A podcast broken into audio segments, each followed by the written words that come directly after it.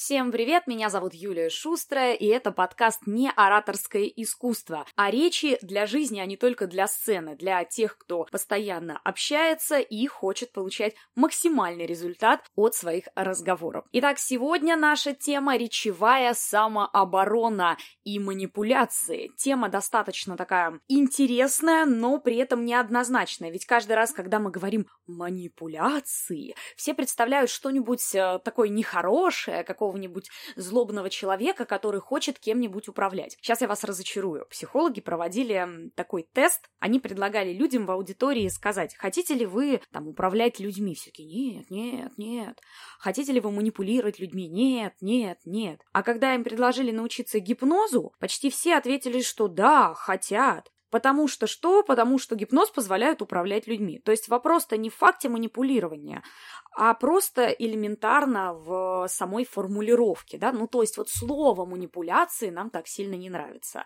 Но ничего, придется привыкать, тем более, что манипуляция – это естественная часть нашей жизни, мы вообще не можем без них обойтись. По большому счету люди только и делают целыми днями, что друг другом манипулируют. Вопрос только вот в чем. Используете ли вы эти манипуляции грамотно, или же нет. Если вы их используете грамотно и четко понимаете, что я вот сейчас хочу поманипулировать, но не во вред другому человеку, то все окей. Правильные манипуляции и речевая самооборона, по сути, это путь к взаимопониманию. То есть это просто умение донести информацию в понятной для собеседника форме. Ну и, естественно, там не вестись ни на какие провокации и так далее. Мы сегодня это обсудим. Если идти дальше по аналогиям, то по большому счету все это как нож. Ножом можно сырку к винишку нарезать, а можно человека убить. Выбирать только тому, кто нож держит в руках. Ну что, надеюсь, я вас убедила, что что манипуляция штука нужная и важная, а теперь давайте разбираться, как это работает. Не так давно я ставила на учет новую машину. Да-да-да, меня здесь можно поздравить. Но интересно здесь э, другое. К окошку после нас в ГИБДД подошла девушка, и разговор состоялся примерно следующий. В окне ей говорят, давайте ваши документы. Ну, действительно, вот таким прям голосом, противненьким и так далее. Она говорит, а почему это вы со мной так разговариваете? Ей девушка, как? Но почему вы мне хамите? Учитесь разговаривать с людьми. Я вообще-то тоже с людьми работаю, но себе такого не позволяю. Кстати, судя по ее тону, не сказала бы, что не позволяет, ну ладно. В общем, конфликт состоялся практически на ровном месте. И здесь речевая самооборона пригодилась бы как одной, так и второй. Например, если бы речевую самооборону применила девушка, которая стояла в окно, она бы, скорее всего, просто проигнорировала тон, которым у нее спросили документы. Почему? Потому что в данном случае это можно как неявную манипуляцию расценивать. Манипуляция – это вообще все, что выводит вас на эмоции. Вот вас попытались вывести на эмоции, и вы для себя решаете – а мне сейчас результат нужен какой, рациональный или эмоциональный? Это первый вопрос, который мы всегда себе задаем. Если мы понимаем, что результат нужен эмоциональный, ну, то есть просто поспорить, самоутвердиться и так далее, почувствовать себя более значимым, то окей, дальше продолжаем спор, возможно, даже на повышенных тонах. Если результат нужен рациональный, как здесь, то есть получить документы, то вступать вот в такой диалог, согласитесь, достаточно странно. Мы с вами, если встретимся, допустим, на одном из моих мастер-классов, первым делом будем учиться фильтровать как раз диалоги по вот таким категориям. Причем некоторые думают, блин, ну я был на эмоциях, мне некогда было об этом подумать. Поверьте мне, когда у вас отработана до автоматизма вот эта система в диалогах, вы не думаете, боже мой, диалог рациональный или эмоциональный. Вы на автомате просто выдаете правильный вариант. Потому что вот смотрите, у меня тоже недавно был конфликт, причем, кстати, в тот же день мы поехали после регистрации машины сразу в детскую поликлинику. Наша педиатр ушла в декрет, поэтому нам пришлось идти к другой, и там была незнакомая медсестра. Я выбежала из машины, муж в машине с ребенком остался. Мне нужно было просто узнать, а нас вообще примут или не примут. Потому что мы не по времени, по времени мы были записаны значительно позже. Я забежала в пуховике. При этом я была в бахилах, но я поднялась на этаж в пуховике. И я у нее начинаю спрашивать по существу, причем вежливо, спокойно. Она мне говорит, девушка, а вы не в курсе, что у нас здесь вообще-то есть гардероб? И вот здесь разговор гипотетически же мог уйти вообще не в то русло, но у меня в голове четко щелкает, что моя задача сейчас не доказать, что я знаю, где гардероб, или не показать, что вообще-то со мной нельзя так общаться, да, моя задача вовремя ребенка отправить педиатру. Я говорю, да, спасибо, конечно, знаю, я специально не стала раздеваться, потому что у меня ребенок в машине остался с мужем. Мне нужно узнать, примете вы нас или нет, и после этого я пойду и, конечно, сдам куртку в гардероб. Что я таким образом сделала? Я сняла триггер, потому что ее фокус внимания был привлечен не к моей проблеме, а к моему пуховику, мягко говоря. И вот, казалось бы, ерунда ерундой, но ведь такая ерунда встречается у нас в жизни просто через раз. Я вам как-нибудь в одном из следующих подкастов еще расскажу про конфликт с коммунальной службой, когда нам начали звонить по просрочке платежа, которой не было.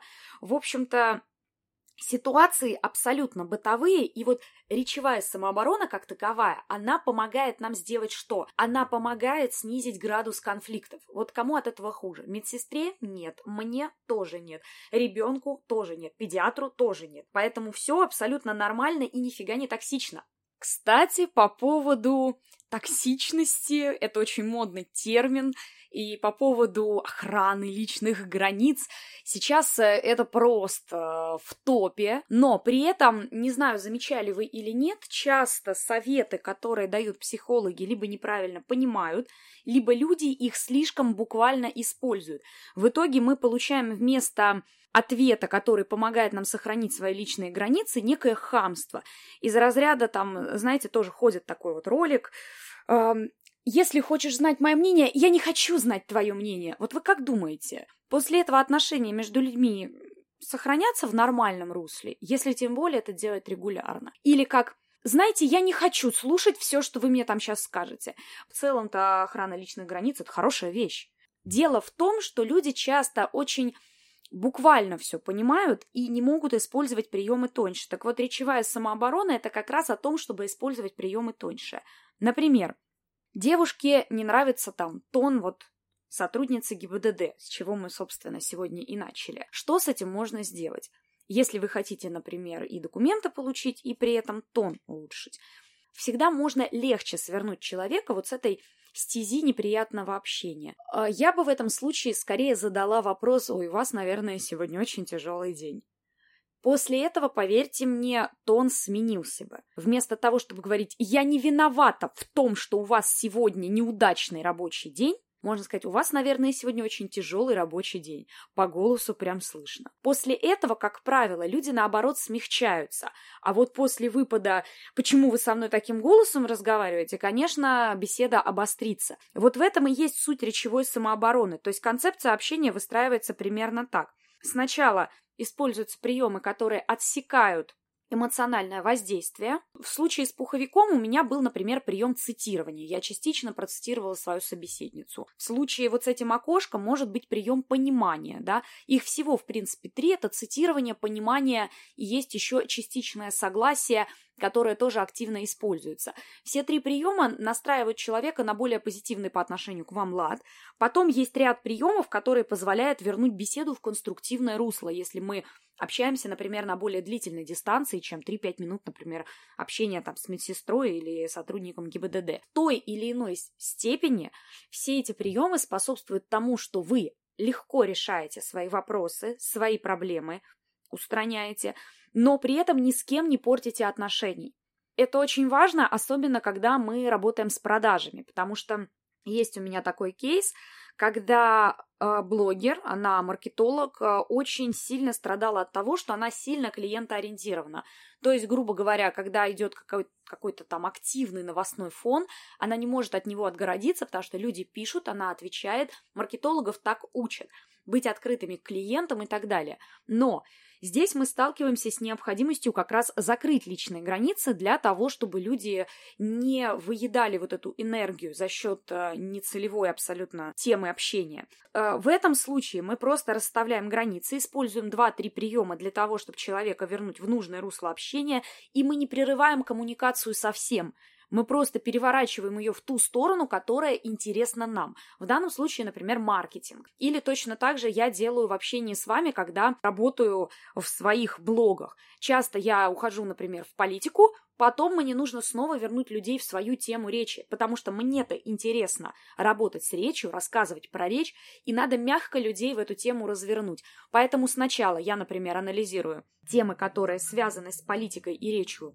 в равной степени, потом немножко снижаю градус. То есть приемы речевой самообороны облегчают и бытовое общение, и продажи, если их вы ведете. И также они, например, если вы очень любите выигрывать в спорах, и знаете, такое даже чувство легкого превосходства ощущать, то они помогают даже в тупик поставить собеседника. Они же помогают и охранять личные границы, но делать это так, чтобы не портить ни с кем отношений. В принципе, очень полезная штука, и у меня на эту тему будет еще несколько подкастов. Это была Юлия Шустрая и подкаст «Не ораторское искусство». А напоминаю, что вы можете подписаться на меня в других соцсетях и теперь уже скачать бесплатную памятку, как понять, что вами манипулируют. Там как раз про речевую самооборону. Пишите «хочу памятку» в любую из моих соцсетей и получите ее абсолютно бесплатно. Всем пока!